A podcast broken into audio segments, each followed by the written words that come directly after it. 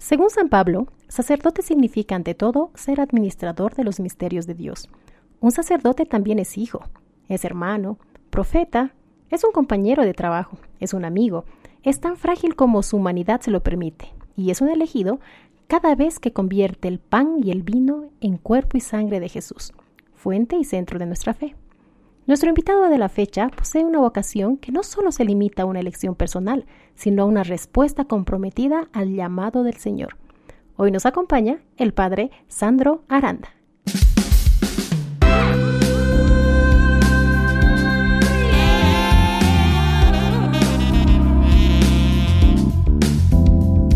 Notas y Fe.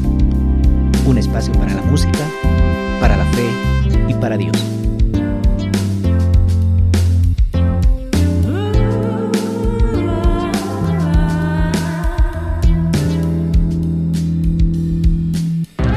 Conducen Rilda Rada y Franz Ballesteros. Rilda, hoy comenzamos un nuevo programa con un invitado muy especial. Así es, hoy vamos a tener un poco la vivencia o tal vez la experiencia compartida de un sacerdote él es el padre Sandro Aranda y que gentilmente nos ha aceptado esta invitación para compartir este momento con nosotros y con todos los que nos están oyendo. Agradecemos su participación y le damos bienvenida. Padre Sandro, ¿cómo está? Muchas gracias, ¿qué tal? Un gusto de compartir junto a ustedes. Soy el padre Sandro Aranda Escobar, sacerdote diocesano de la Arquidiócesis de La Paz en Bolivia. Eh, trabajo con la animación a los sacerdotes, soy el presidente de los sacerdotes ya como cinco años, trabajo en una parroquia, tengo una parroquia rural y bueno, recientemente asumo una responsabilidad nueva en nuestra diócesis eh, como vicario general y eh, moderador del clero, tarea que seguramente lo voy a hacer con mucho cariño porque mi primera opción pastoral son mis hermanos sacerdotes y a través de ellos también nuestra comunidad y bueno, con todo gusto para compartir junto a ustedes. Perfecto, a modo de presentación, eh, permítanme contarles lo siguiente y seguramente Sandro se va a acordar. Eh, si no me equivoco, fue más o menos en el, año 1998 que llegaron a la parroquia de San Antonio de Padua de la ciudad de La Paz dos seminaristas, Martín y Sandro, ambos cargados de su vocación y su opción de, de vida para animar y acompañar la fe de aquellas personas que eran parte de esta parroquia. Sin embargo, ellos cargaban también instrumentos musicales.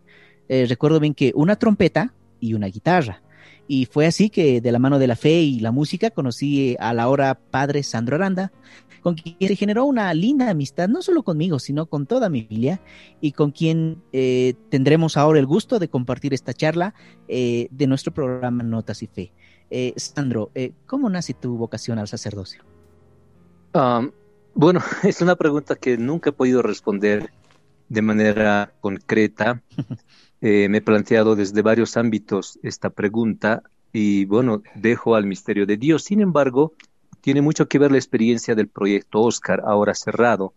El proyecto Oscar, obras sociales y en caminos para el acceso rural, llevada adelante por los franciscanos en la región de Alto Beni, en el, en el área 7, donde más o menos es ahora Covendo, Bopi, Palos Blancos, San Antonio, poblaciones muy importantes en la región.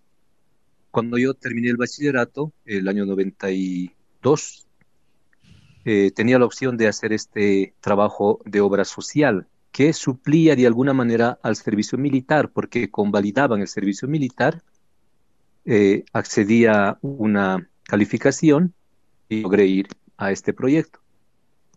En el proyecto eh, vi a sacerdotes con guardatojo y picote y pala que trabajaban a la par de todos los comunarios, los obreros y nosotros los voluntarios. Realmente eh, para mí ha sido impactante porque eh, yo vengo de una familia no tradicionalista, sin embargo de fe, y para nosotros la iglesia eh, siempre ha sido, en la lectura que hacía en ese entonces, la que adormecía la conciencia de las personas, por el tipo de iglesia que he conocido he conocido además superficialmente. Sin embargo, en esa experiencia para mí ha sido un revés, porque he visto sacerdotes obreros, sacerdotes que comparten, sacerdotes que no son bolivianos, no eran bolivianos, el padre Roberto Christopher, el padre Eusebio Koskolewski, austriaco, polaco, que daban su vida en esos rincones donde en ese entonces ni Estado había. Para mí ha sido una revelación. Esa ha sido la primera experiencia. Y después, motivado también eh, por la música, animaba las celebraciones eucarísticas. Y creo que ahí Dios hizo su trabajo. Cuando terminé el proyecto, estaba con la firme decisión de querer ser como ellos. Y mi ignorancia eh, me llevó por otros caminos, porque no conocía de los franciscanos, jesuitas, dominicos, etcétera. Pensé que era todo una, una sola cosa. Hablé con alguien de esto, con el padre, mm. eh, que en paz descansa, Simón Limachi, y él me dice, ah, yo conozco un seminario en La Paz. Ni siquiera sabía que había un seminario en Cochabamba. Y entonces por eso llegué a La Paz, entré al seminario San Jerónimo, tuve la formación y bueno, convencido de que al final no es tanto una decisión personal, más bien es una respuesta a un llamado que en algún momento te hace Jesús. Punto. Y Sandro, al no tener una familia tradicionalmente católica, ¿cómo recibieron la noticia tus papás? Bueno, inicialmente mi padre eh, un poco, un poco frustrado, porque era el segundo de los hijos, varón, con quien tenía seguramente otro tipo de, de propósito, como los papás y están en su sano derecho. Él me dice, ¿cómo vas a hacer aquello que siempre hemos criticado? y por otro lado me dice, tienes que hacer algo por la sociedad. Y bueno, después con el tiempo él fue comprendiendo y hoy te cuento que me siguen las misas que celebro por el Face. y es el primero en dar ok. Mi madre sí, más tranquila, mi madre estaba contenta, pero más crítica también. En los momentos más duros de mi vida, mi madre con mucha frialdad, con mucho cariño, me, me reubicaba en la opción que estaba asumiendo. Hasta ahora, hasta ahora, siempre de cuando en cuando todavía me critica en algunas actitudes mías, en algunas maneras de ser porque, bueno, ella es, siempre ha sido radical en sus opciones y, bueno, ahora comprenderás, no soy tanto, pero ahí vamos en, en lo que me toca. Qué lindo, pero alguna palabra que ha dicho padre, eh, me ha gustado esto de la revelación que ha sido su experiencia como para ser llamado, ¿no? A este servicio. ¿Todavía se mantiene esa revelación todos los días en su actividad pastoral, como párroco, como, como presidente de los sacerdotes, todavía siente que está la revelación en su vida? Por supuesto, eso es lo que sostiene, porque, bueno, yo he tenido varias otras opciones. Eh, tristemente, eh, mi ilusión después era ir al campo, trabajar con la parroquia rural, como yo he descubierto mi vocación y ese llamado, pero en cuanto me ordené diácono, me llevaron al seminario como formador. Eh, los alumnos están en la mañana en clases, ¿yo qué hago? Y empieza una vida diferente porque me he convertido en académico. Toda mi vida he estudiado, he hecho eh, tres carreras, aparte de la estudiado en el seminario, he hecho diplomados, maestrías eh, y he trabajado en ámbitos seculares. Y lo que me ha sostenido de la mano de la iglesia es que Dios constantemente te anda reubicando en tu opción. Eh, he hecho también opciones políticas muy concretas, eh, movidos siempre por esta, por esta misión, por los pobres, por los pequeños. Esto no es un secreto. El 2003 yo he participado activamente en los movimientos sociales, incluso he estado en una huelga de hambre también. Eh, mi opción siempre ha sido los, los pobres, los negados de la sociedad, y entonces fácilmente a partir de esa opción uno puede convertirse, digo, en un político, puede convertirse en un docente crítico que escribe lindos libros y habla bien, o seguir el camino del Señor que sí tiene sus reveses, tiene sus dificultades como en cualquier opción de vida. Si no es la revelación de Dios quien constantemente te reencausa, al final nuestras solas fuerzas no son suficientes. Sandro, tú al trabajar como formador, al trabajar en el seminario, ¿consideras que a comparación de algunos años atrás, hoy es más difícil encontrar vocaciones para el sacerdocio? Bueno, hoy es más difícil encontrar opciones eh, de larga data en todos los ámbitos. Vivimos en un mundo tan secularizado, relativista, donde los absolutos ya no tienen lugar ni siquiera en el pensamiento, mm. porque todo es relativo, da igual, da igual casarte o no casarte, da igual tener hijos o no tener hijos, da igual eh, dedicarte a cuidar animales o no hacerlo, cuidar la naturaleza o no hacerlo.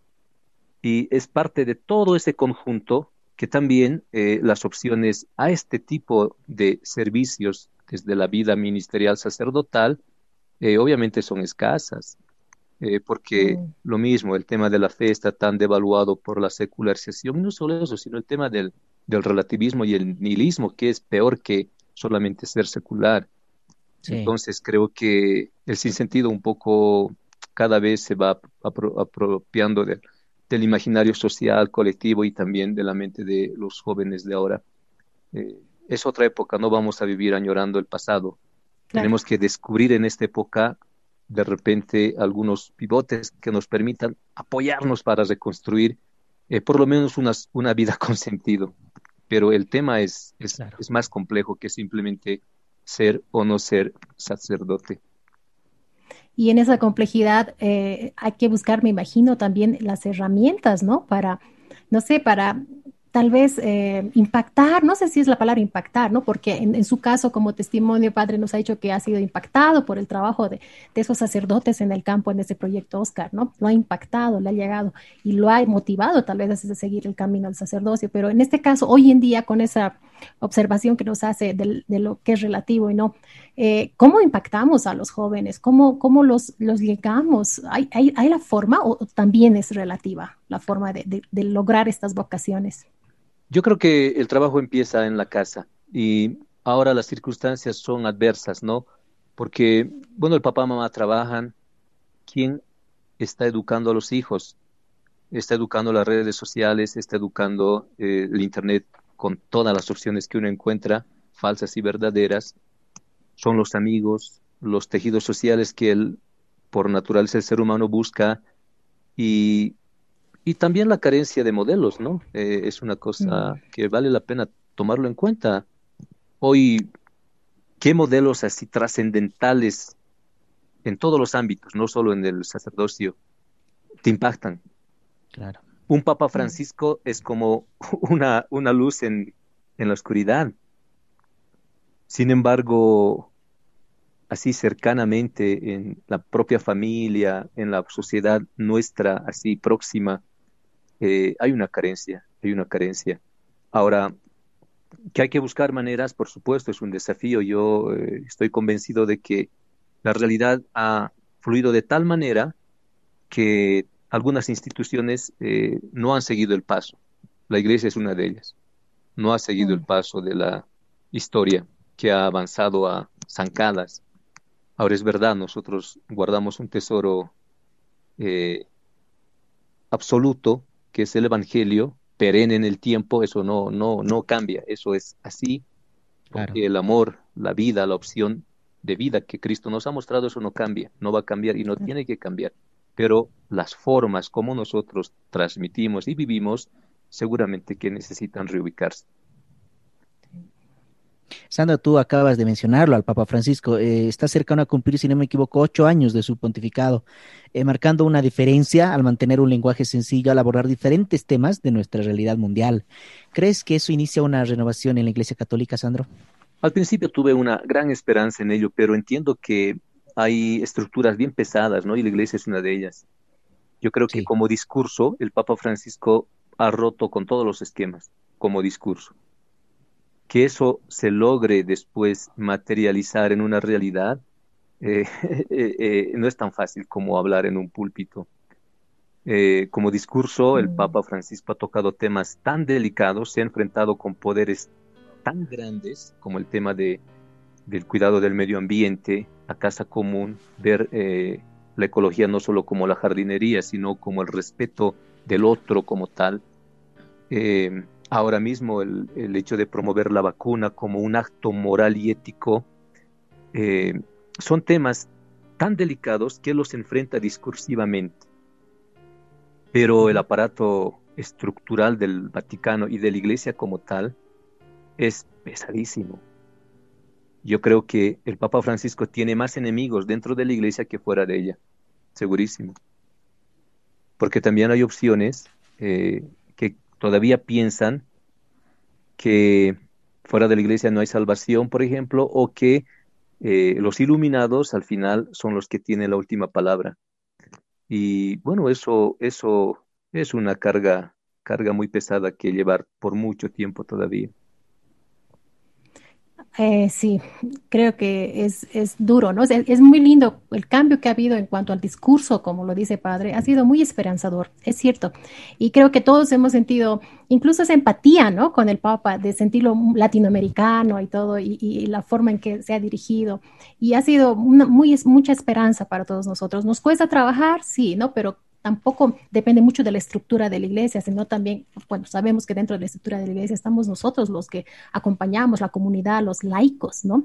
¿Qué trabajo, qué trabajo es importante empezar con, con los laicos y como dice usted, desde la familia, conectar esos lazos eh, cuesta, padre, llenar a veces esas ausencias que existen en las comunidades. ¿Les está costando a los sacerdotes ese nexo tal vez? Yo creo que, como bien dices, la estructura no solo es la estructura orgánica, eh, jerárquica de la iglesia, es la estructura todo el pueblo de Dios, todos quienes somos bautizados. A ver, eh, ¿cómo nosotros vivimos nuestro bautismo? Y es más allá de la tarea de los sacerdotes. El Papa Francisco nos dice, eh, cuidado de la casa común, respeto al otro.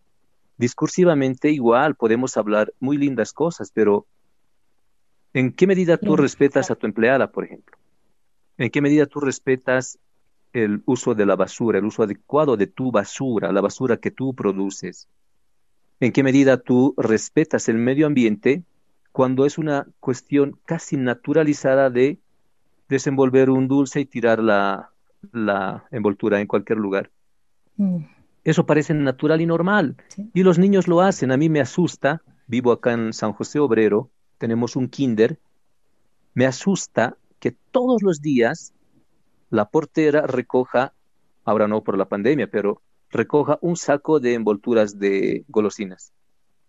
Yo digo, a ver, si no enseñamos a los niños el, el mínimo, mínimo respeto del medio ambiente y el uso adecuado, estoy poniendo un ejemplo, no estoy reduciendo a la basura el tema, pero si eso no enseñamos, al final igual en las familias todo es discursivo, porque, bueno, yo digo, mm. a ver, a estos niños les enseñaremos a poner la basura en su lugar, pondremos cestos de basura, los hay, pero no. Y algún padre de familia incluso eh, reclama, no me la vas a exigir a mi hijo estas cosas, él es pequeño y él no entiende, no. A ver, si el padre de familia, o lo que hemos visto mm. estos, estos tiempos, eh, han pasado por decreto y los padres de familia peleando para hacer su acto de graduación. O sea, ese es el sinsentido en general, ¿no? Que nos va acompañando y eso no permite que el discurso se haga realidad. Y por eso pienso que es más allá de la tarea o no de los, porque nosotros los curas no tenemos la varita mágica, no, vamos junto a ustedes. Claro. Ese es el tema. Eh, y en todo lo que ahorita nos estás mencionando, Sandro, de alguna manera, eh, entonces, ¿cuál crees que es el papel de la religión ante las problemáticas sociales?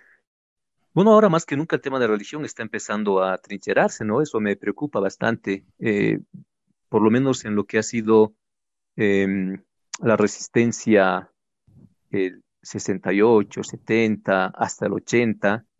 La iglesia ha estado muy de la mano de los movimientos sociales, muy de la mano. Las comunidades eclesiales de base, estructuras orgánicas, políticas en Brasil, en Nicaragua, en El Salvador, aquí en Bolivia menos, pero realmente han sido capaces de formar un tejido social con un Cristo en medio para defender los derechos de los más pobres, de los sin tierra, de los trabajadores sin seguro social, etcétera, etcétera.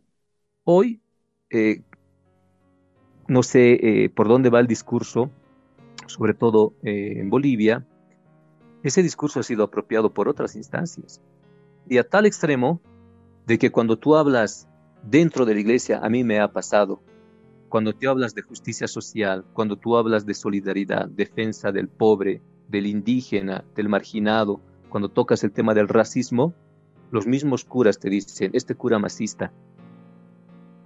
Entonces, ¿qué es lo que qué es lo que nosotros buscamos como reino de Dios en medio de nosotros?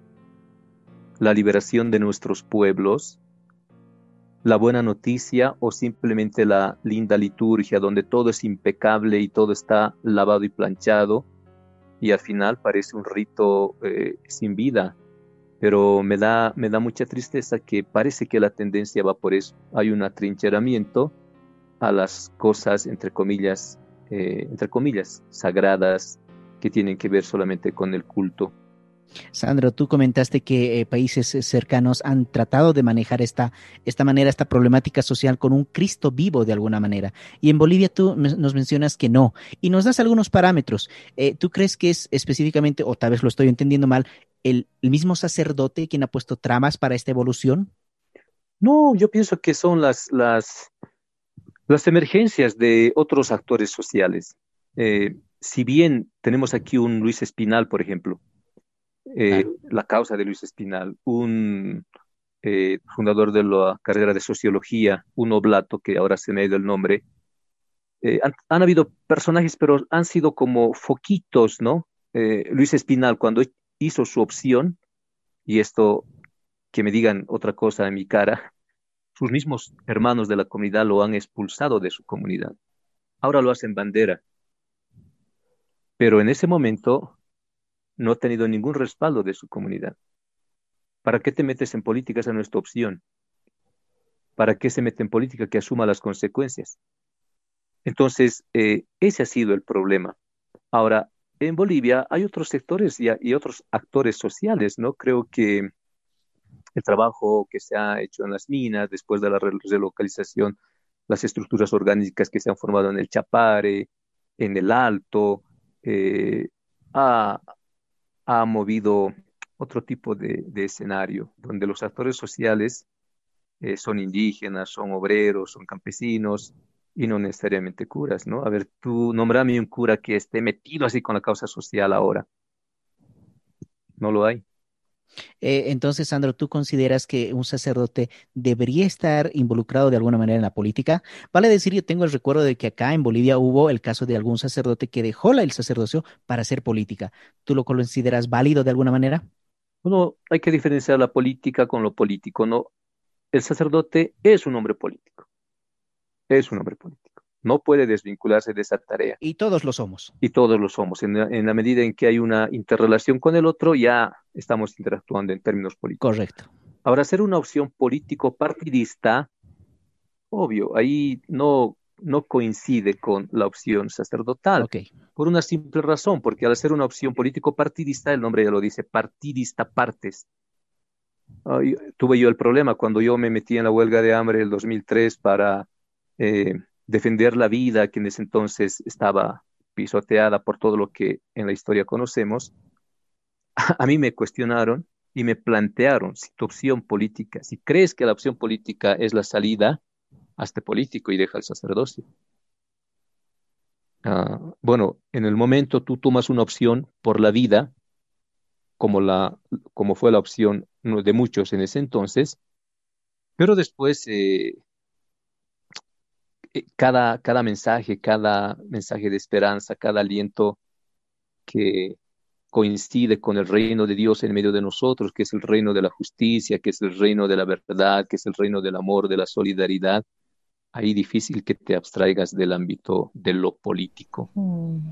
Padre, y este tiempo, ya digamos, contextualizando un poco lo que nos está pasando mundialmente en cuanto a la pandemia, ¿Qué cree que ha cambiado a nivel del pensamiento de las personas? Hemos visto, ¿no? Creo que hemos sido testigos mucho que la gente se ha inclinado ya un poco a sentir o a buscar la respuesta en Dios, o mucha gente se ha inclinado incluso a volver a Dios en la oración, eh, en esto de sentirse amenazado tal vez por la enfermedad, por la pandemia, por la muerte ha cambiado de esa manera. ¿Usted cuál es la lectura que ha visto en este año que hemos pasado mundialmente y obviamente en nuestro, en nuestro país?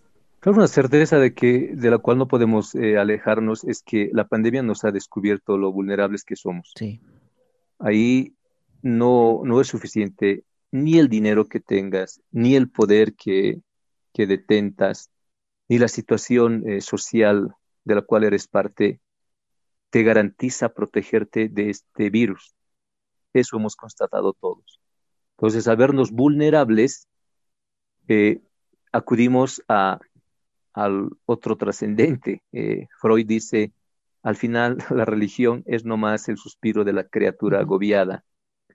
En algún caso sí, te sostiene porque al no encontrar respuestas ni en los médicos, en los profesionales, en la medicina científica, ¿cuál es tu último recurso en tu momento límite existencial? El otro trascendente. Sí. El eterno. Que en última instancia, de repente, eh, te va a sostener por lo menos moral y anímicamente. Ahora, que eso es un contexto propicio para trabajar el retorno a la fe, es una posibilidad, pero no es automático. Yo pienso que como, como pasa, el momento, dice una, una, un dicho popular, ¿no? El momento más crítico de tu vida, hasta el ateo invoca a Dios. Eso nos está pasando, porque necesitamos una respuesta, necesitamos que alguien nos sostenga. Ahora que eso sea el inicio de un tiempo de renovación mística, religiosa, espiritual, yo me mantengo con la ilusión que ojalá que así sea, pero soy muy escéptico. No creo que sea tan automática la cosa. Pero sí, por lo menos para nosotros es un desafío, ¿no? Y ya que estamos hablando justamente de la pandemia y de la situación que estamos viviendo el día de hoy, yo creo que la pandemia nos ha cambiado radicalmente nuestra vida, como también la forma que vemos nuestra vida. Para un párroco, ¿cómo, cómo cambió la vida? ¿Cómo afectó la vida de un párroco? Eh, primero, la parroquia em, se ha visto limitada en la atención a lo que normalmente la gente exige. Personalmente eh, ha sido un tiempo crítico porque me he infectado, he tenido que estar hospitalizado y casi en tiempo de pandemia, un mes y medio he estado, pero de baja, de baja. Entonces mi parroquia ha estado abandonada. Eh, no he podido asistir a los requerimientos porque también eh, sí, la gente necesita de repente del sacerdote y estamos para dar nuestra vida, pero también en algún momento eh, por las circunstancias eh, que a uno le toca vivir, eh, sí es recatado. Yo más de una vez no he asistido a un enfermo porque estaba agonizando por COVID, sabiendo que era vulnerable porque recientemente me había contagiado y estaba en, en proceso de recuperación. Entonces ha sido muy limitante. Después la, manera de acompañar por las redes sociales, eso ha sido una cosa muy novedosa en tiempos críticos y ahora también, por lo menos dos celebraciones eucarísticas a través de las redes sociales, acompañando a familias que no pueden venir a las parroquias porque han perdido sus seres queridos.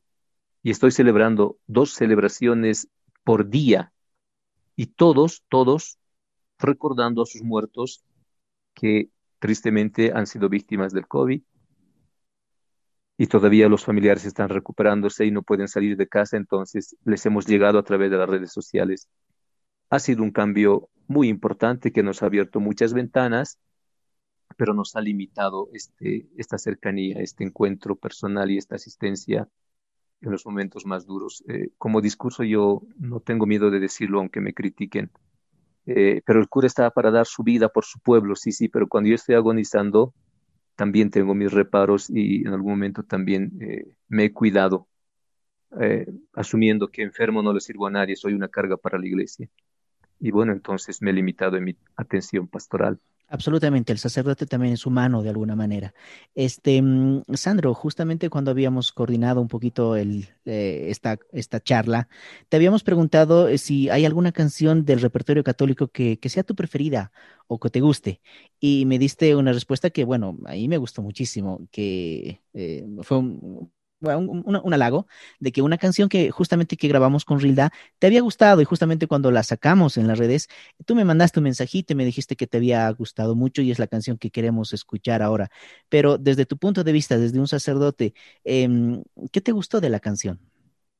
Me gustó mucho la melodía, Franz, te confieso. Es un color muy lindo que solo de escucharlo, más allá de lo que digas, eh, para mí en el momento más duro Eh, ha sido así de paz y de esperanza.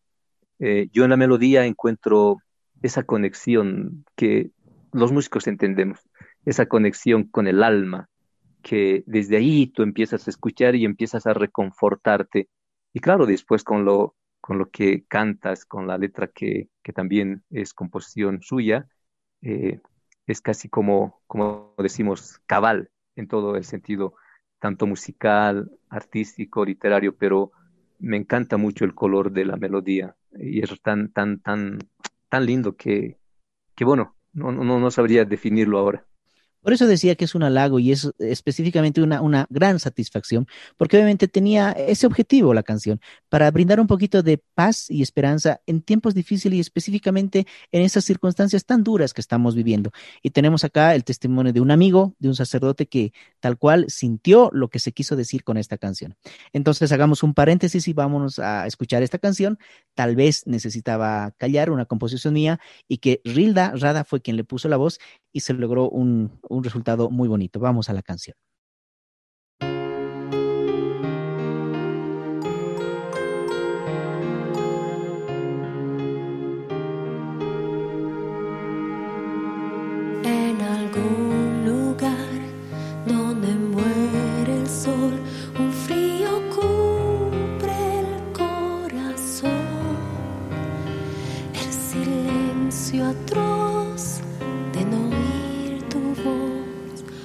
Porque nada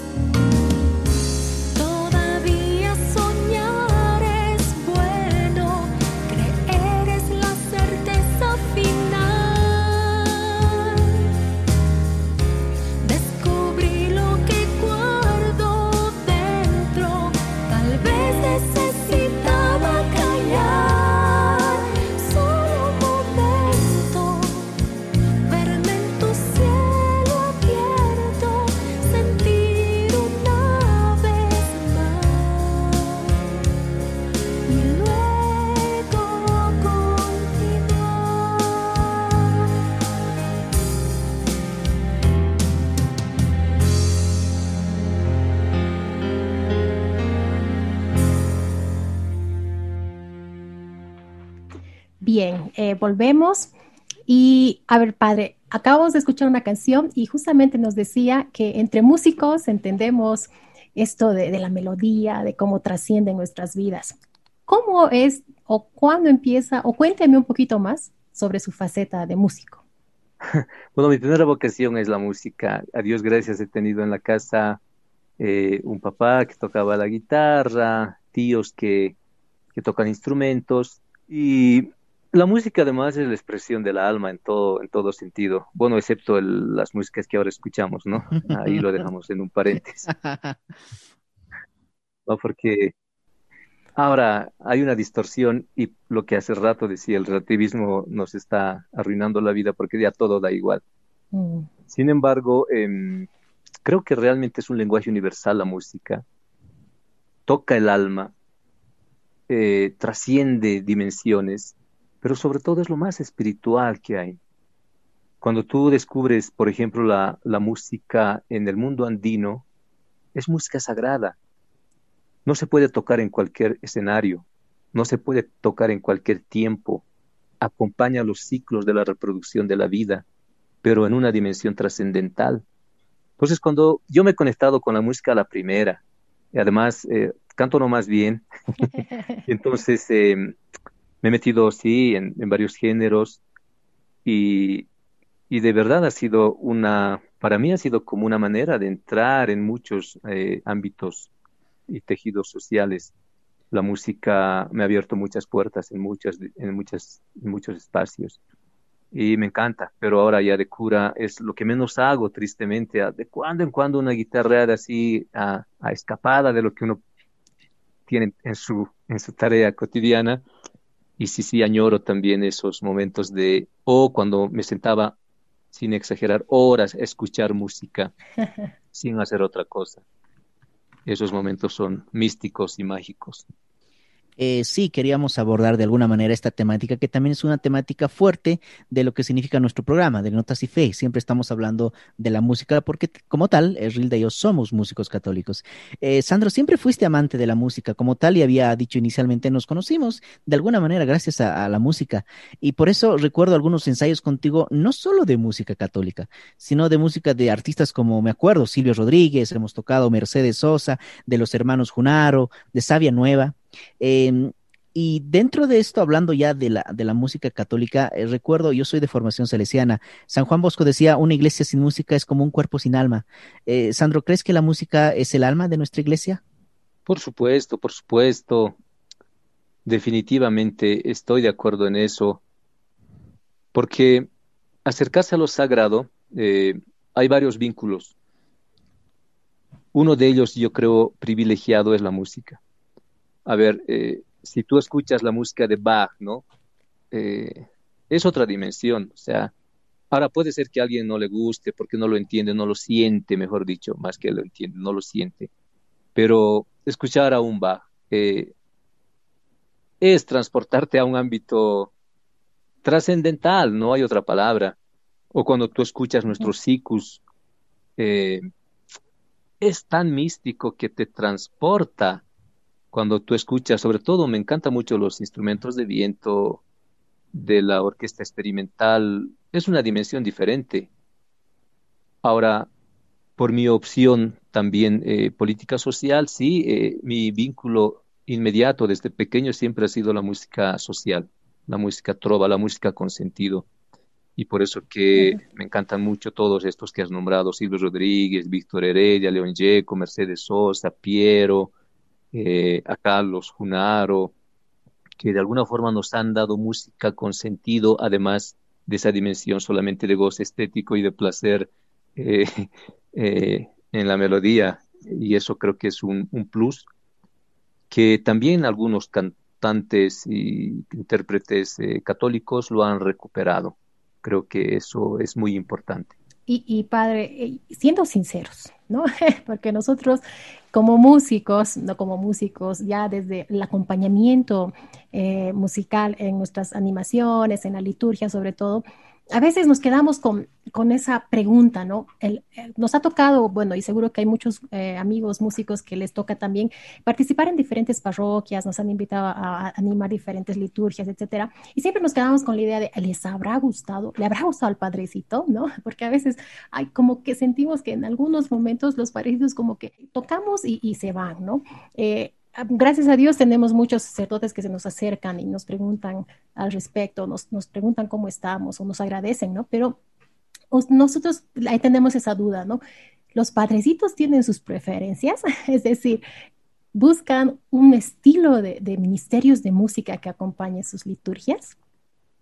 Bueno, no sabría decirles, nunca hemos hablado específicamente de eso con los sacerdotes, nunca hemos tocado el tema, el tema en concreto que me preguntas, sin embargo, eh, yo en eso soy muy, muy abierto. Eh, varias veces vienen los mariachis a animar algunas celebraciones. con que a la gente le ayude está bien. Eh, a veces viene una guitarra estilo pucara, eh, musicalmente me gusta menos, ¿no? Sin embargo, con que a la gente le, le permita vivir su momento de celebración, renovarse espiritualmente, ayuda mucho. Y más aún cuando los músicos, además de intérpretes, tienen cierta espiritualidad, eso también transmite y eso creo que es muy importante. Ahora es verdad, en la liturgia no todos, como en todo, tenemos la sensibilidad respecto al arte y a la música. Y ahí de repente hay los desencuentros o la falta de valoración por falta de sensibilidad. Por ejemplo, si a mí me muestras una casera de coches, no me dice mucho, yo no, no tengo sensibilidad a una casera de coches. No, no, no me dice nada por más linda, eh, eh, no sé, arriesgada que parezca, no, no es mi sensibilidad y no me dice nada. Y puede ser que por ahí pase estos desencuentros de los que tú mencionas. Eh, Sandrito, retomando también de alguna manera, sí, lo que, lo que dice Rilda, eh, muchas veces he escuchado a músicos católicos eh, eh, quejarse del Padre, que no nos, no nos acompaña o no nos entiende, eh, queremos poner una canción y no nos deja de alguna manera, pero tú, Sandro, además de ser sacerdote, eres músico católico. ¿Cómo ves el papel del músico católico y esta relación sacerdote y músico católico? Yo creo que nos falta trabajar bastante, pero acá en la arquidiócesis tenemos un nuevo arzobispo él ha tenido una idea genial de renovar los espacios y las instancias de la organización en Qué nuestra bueno. arquidiócesis. Y para complacencia de todos, eh, se ha tomado en cuenta a los músicos como una instancia organizada, representada, y eso permitirá no formar un sindicato de música- músicos católicos para nada, pero por lo menos tener una referencia Claro. para que tengamos nuestro lugar, para que tengamos un guía espiritual, para que tengamos las condiciones y las posibilidades de fomentar lo que producimos, que tengamos las posibilidades de mostrar nuestro arte, tal vez de grabar eh, nuestras composiciones. Se abre a un mundo porque el tema de la animación musical en la liturgia es tan importante Sí. Creo que los desencuentros eh, más es por falta de diálogo, de diálogo de ambas partes. Eh, yo tengo una observación, por ejemplo, a mí eh, me gusta menos cuando aparecen grupos en la parroquia y quieren hacer un concierto de música en plena misa. No me gusta mucho. Yo estoy convencido de que separemos las cosas. Si quieren dar un concierto de música, organizamos, convocamos a la gente y hagan un concierto de música. Pero la Eucaristía, lo central es la presencia de Cristo en cuerpo y sangre. Haya o no haya música. Exacto. Pero la música, como lo demás, te ayuda a entender y vivir esa dimensión.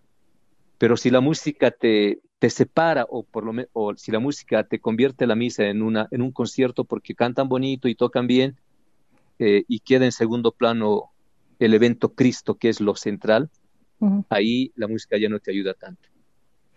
Ahí es donde creo que eh, entraría muy bien, ¿no? Esto, esto que nos está usted ahora comentando acerca de una instancia eh, desde ya, desde el arzobispado, que guíe a los músicos, ¿no? Porque ciertamente ha habido muchas personas, músicos católicos uh, de hace años, que nos han tratado de formar. Nosotros hemos sido partícipes incluso de, encuentros de músicos católicos donde nos han mostrado un camino, ¿no? Pero también es, eh, creo, necesario el acompañamiento desde el arzobispado, aunque ha habido una prueba, digamos, de oficina o algo así de grupo. Me acuerdo que a Franz in, invitaron, me invitaron a otros amigos de diferentes parroquias para hacer como una especie de comisión de músicos católicos, pero no arrancaba, ¿no? O sea, estaba ahí la gente súper emocionada, había mucha gente eh, desde la oficina de catequesis, recuerdo, pero no se dio algo que, que vaya a sostenerse en el tiempo, ¿no? Y, bueno, y ahí es donde a veces perdemos a la gente, ¿no? Y entonces los, aparece el desánimo y dicen,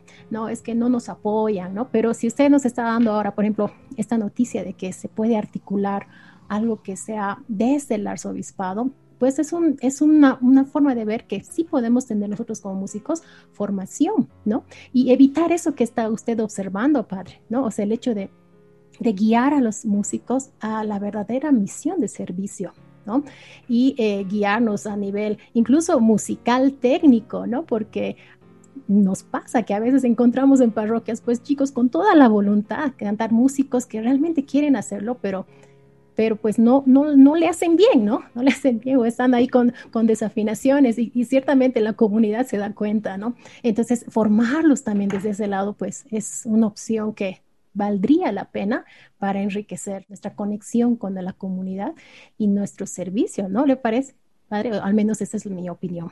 No, no, no. Además, no solo eso, sino tenemos la obligación, Rilda, tenemos, ustedes y nosotros, porque nosotros no les vamos a equipar una oficina y decirles vengan a... No, no. Si junto a ustedes no construimos esto que aparece como propuesta, igual va a ser solamente un discurso. Claro. Eh, ya habrá los momentos más específicos de coordinación, de encuentro, para que esto sea una realidad, pero es una misión que ambos tenemos que llevarlo adelante. Mm. Nuestro arzobispo eh, tiene muy buenas iniciativas, está muy animado, muy entusiasmado. Tenemos que aprovechar también ese tiempo de gracia que Dios está regalando a la iglesia paseña. Pero sí. lo que hace rato decía, si no nos, nosotros no nos involucramos como actores principales, eh, igual se queda en una brillante idea, un bonito discurso, un aplauso y ahí se acabó. Tenemos que nosotros asumir el compromiso. Yo les lanzo esta primicia y asumir el compromiso para articular, para ensamblar, para hacer nuestros ministerios de música sean instancias muy organizadas, muy formadas, muy preparadas y obviamente muy bien asesoradas también para que, como tú dices, el ámbito eh, musical, técnico, eh, artístico, también eh, sea a la altura de lo que hacemos en la liturgia, una alabanza a Dios, una alabanza al absoluto que debería ser perfecto como Él es perfecto.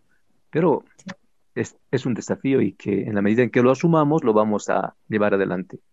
Sandro, sin duda alguna es una alegría es realmente una buena noticia lo que nos estás comentando, que nos llena de alegría a nosotros, como también seguramente a muchos eh, escuchas que también son músicos católicos. Esta iniciativa y esta intención de alguna manera de articular mejor, organizar, planificar y dar un papel más protagónico al músico católico de alguna manera dentro de lo que significa nuestra fe católica. Eh, ahora bien, según tu criterio, Sandro, de todos modos, ¿cuál crees que sea el punto débil justamente para lograr esta articulación? Eh, ¿Más festivales? ¿Más grabaciones, más formación. Eh, ¿Cuál crees que es el punto débil? Yo pienso que es falta de articulación, precisamente. Uh, escucho, en distintos lugares escucho lindas voces, lindos ensambles, pero cada quien está en su isla. Sí. sí. Ahí somos débiles, porque claro, nos agrada, eh, hacemos un lindo trabajo, es mi parroquia, pero cuando hacemos algo en conjunto, eh, no sabemos dónde acudir, acudimos a uno, dejamos a otro, creamos susceptibilidad pero si nosotros estamos organizados, si nosotros estamos ensamblados, vamos a hacer una potencia. Y a partir de eso, escuchando también las necesidades de ustedes, vamos a lograr articular esta instancia. Entonces, a ver si, si como arquidiócesis tenemos un estudio de grabación. Qué excelente. Como arquidiócesis tenemos profesores de música que den la técnica a los que están iniciando excelentísimos, si hacemos festivales, si hacemos, eh, qué sé yo, eh, buscamos y propiciamos otros espacios para difundir nuestras composiciones, eso es lo que motiva al músico. Pero si, si está ahí peleándose con su párroco, con su parroquita, no, no avanza mucho, ¿no? No, no avanza. Para claro. nada. Eso, eso creo que a, a, Bolivia le hace falta porque vemos a, a, otros países cercanos, vecinos, que ya tienen, ya están en marcha, ¿no? Con ese proceso de grabar, de hacer conciertos, de, de, que la comunidad sostenga al músico como el músico sostenga a su comunidad en sus diferentes actividades, ¿no? Entonces, sí, esa articulación es muy necesaria. Y además, eh, yo creo que también es, es eh, pedir de alguna manera un asesoramiento espiritual, ¿no? Porque creo que funciona tener un ministerio y que alguien espiritual, tu padre espiritual, como se dice en algunos casos, te acompañe, ¿no? O sea, tener un sacerdote ahí a tu lado que te acompañe, tu vivencia espiritual te fortalezca esa vivencia de, músico, pero en la fe es también importante. Usted, padre, la verdad, cree que los padrecitos en general eh, estén dispuestos a, a generar eso, a, a lograr esta, este, esta formación espiritual en los músicos? Claro, claro, es una misión como te digo, eh, el arzobispo está con esta ilusión dependerá mucho de ustedes que nos exijan como un derecho que se consolide esto que estamos hablando. Ya habrá instancia de una reunión tal vez con los representantes de distintas parroquias para requerir ideas suyas, pero en el fondo la idea es esa, que también no, repito, no confundamos escenarios, que sepamos que la animación litúrgica sobre todo es una animación desde el espíritu, pero para que ello, ello fluya, eh, San Pablo dice, nadie da aquello que no tiene. No tiene. Y esto es simple. Y claro, es verdad, uno puede tocar muy bien un instrumento y tener una linda voz, pero si no tiene alma, es una campana que resuena. Entonces, es un desafío que tenemos que asumirlo juntos. Eh, sí, definitivamente, y creo que es un desafío, como tú dices, y recalco que debemos asumir ambos, justamente eh, de ambas partes, desde el sacerdote como también de los músicos católicos. Muchas veces yo soy de la iniciativa de que por muchos años los músicos estamos ahí esperando de que nuestra iglesia haga algo, que el sacerdote se anime de alguna manera, pero creo que estamos en un momento que nosotros deberíamos animarnos sin necesariamente esperar una respuesta, digamos, de la iglesia católica como tal. Pero si tú nos dices que de alguna manera hay la intención que de ambas partes pueda haber una articulación, una mejor planificación, realmente es una noticia muy linda que esperemos que se pueda dar para eh, beneficio pues de, nuestra propia iglesia, que sería muy lindo, repito. Se tiene que dar, Franz. Eh, me estás grabando y hazme recuerdo. Si es que no Queda da. grabado, queda grabado. Tenemos que hacerlo. Qué bueno, padre. Es una noticia muy linda. Definitivamente, Sandro. Em, dentro de esto que estamos abordando y ahora que le hemos enfocado un poquito a la música, quería dar un giro para hacerte una consulta también como, como hombre de fe. Eh, sabemos muy bien que el sacerdote es el puente entre Dios y el hombre, pero eh, como sacerdote, Sandro, ¿cuál fue el momento más difícil de tu vida? Uy. El momento más difícil de mi vida, eh, cuando he tenido un accidente, eh, el 2006 me he volcado en un trabajo de misión en Río Abajo y bueno, Dios gracias he salido relativamente ileso, pero he tenido una incomprensión dentro de la iglesia por parte de mis autoridades. Y ha sido un momento muy duro, muy duro para mí de no sentirme respaldado, además por el acontecimiento que implicaba, ¿no? No, no he, no me he emborrachado y me he ido a pelear con alguien, no. Estaba camino a celebrar una misa, el auto viejo que se ha descompuesto y me he dado un vuelco de campana hacia el río. Y eh, me exigían algunas cosas que para mi mente no, no encajaban me exigían que, que, repare el auto, por ejemplo. Eh, un sacerdote no tiene un respaldo económico como para reparar un auto. Eh, apenas esas, esa vez, además, trabajaba en una zona rural donde creo que la colecta era ocho bolivianos, así en las capillas que celebraba. Aún así, eh, tuve que casi durante un año pagar parte de la reparación. Ese ha sido un revés muy grande, es una cosa mundana, material, ahora me río del asunto, pero en ese momento eh, me he sentido huérfano de la iglesia como institución jerárquica, a tal punto que eh, uh -huh. he pensado en, en, tomar otro camino. Eh, me acuerdo, mi madre con su sabiduría me dijo, mandales a, a donde tienen que ir a las personas que piensan de esa forma tan mezquina has puesto en riesgo tu vida haciendo una misión y para colmo te exijan aquello, es un sinsentido. Y ha sido duro, ha sido duro. Cuatro meses me fui a mi casa, eh, renegado con todo. Y después vino el obispo emérito, Monseñor Edmundo Bastoflor, vino a visitarme y me dice, ya te ha pasado tu rabia. tengo, tengo una, una, propuesta para ti, no sé si te animas, pensalo, si no, también date el tiempo. Ahí he sentido como el, el, el regreso no del hijo, sino el regreso del padre. sí, ha venido a buscar al hijo y, y otra vez eh, a darle duro, ¿no? Pero son cosas que uno puede decir, pero son cosas humanas, son cosas... En el momento, a tu pregunta, eso es lo que me ha movido realmente y después, claro, cuando ya como presidente del clero he recogido también testimonios de muchos sacerdotes que han caído en enfermedad por viejitos y demás, se sentían muy huérfanos de la iglesia. Pero eso es una, una llamada de atención también para nosotros, curas. ¿Y cuánto sabemos de cómo está el otro? Si está comiendo o no está comiendo, si tiene o no tiene. Y en ese su sentir huérfano, de repente uno la piensa, ¿no? Eh, ¿Estoy realmente en una familia o también es solo una, un discurso aparente? Sandro, de, de, todo lo que hemos ido hablando, todo lo que nos has contado en esta charla, me han venido muchos, muchos recuerdos, porque tenemos, Sandro, contigo una amistad de hace muchos años. Por ejemplo, en la huelga que participaste, yo recuerdo muy bien con mi papá, cuando no había movilidad ni nada, fuimos justamente a darte encuentro a pie para darte un termo con un matecito de, de coca, me acuerdo, por darte un ejemplo. O sea, tengo muchos, muchos recuerdos contigo. Y básicamente este acompañamiento que tú has hecho lo hace también el sacerdote con muchas familias y con muchas personas, y ese es el testimonio lindo que queda eh, en cada uno de nosotros como una persona de fe y como este puente, digo, entre Dios y el hombre. Y seguramente tú lo has vivido con muchas familias, muchas personas, muchos rostros que pasan por la parroquia y muchos amigos que de alguna manera fortalecen tu fe o te cuestionan de alguna manera, y después seguramente tú tomas la decisión de que tu fe se siga fortaleciendo, siga adelante o siga creciendo.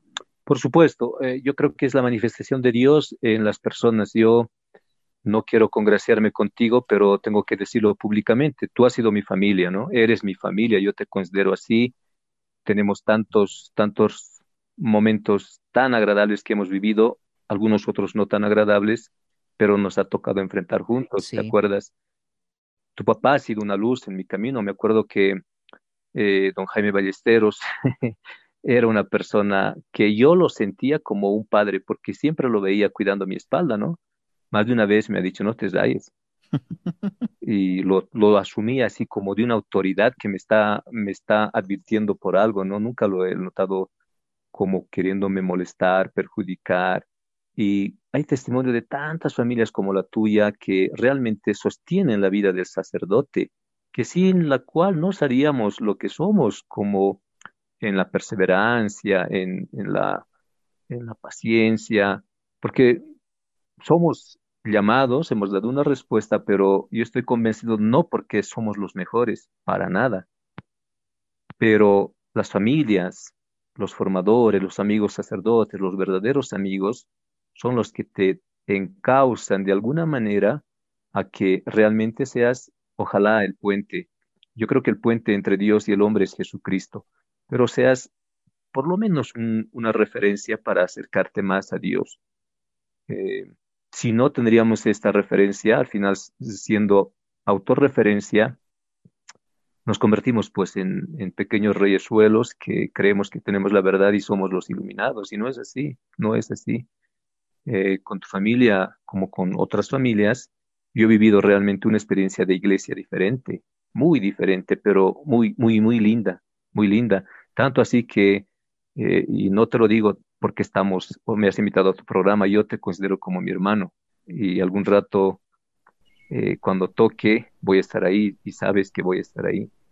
Qué lindo, padre. La verdad, esta, esta experiencia que nos está contando o este sentir que nos está compartiendo en realidad, pues es, es muy humana y también muy espiritual, ¿no? El hecho de que diga que ha vivido con familias, una iglesia, pequeña, ¿no? Esa iglesia doméstica que decimos, pues eh, creo que eso, eso es parte de la vida del sacerdote, ¿no? Y esperemos que hayan vocaciones, que haya tanto mujeres como varones que se dediquen a la vida en la iglesia, a servir, a las comunidades, a ser guía también, a ser la luz, esa columna para, para jóvenes también eh, o para familias en nuestra iglesia, ¿no? Y en todo el mundo en realidad. Entonces, le agradecemos que haya compartido esto que sientes de su sentir, desde esa visión que nos ha mostrado en un principio, ¿no? Desde esa visión eh, político-social que, tiene de alguna manera el sacerdote y también esta experiencia que, que tiene usted como músico, que le gusta la música, la vive, la siente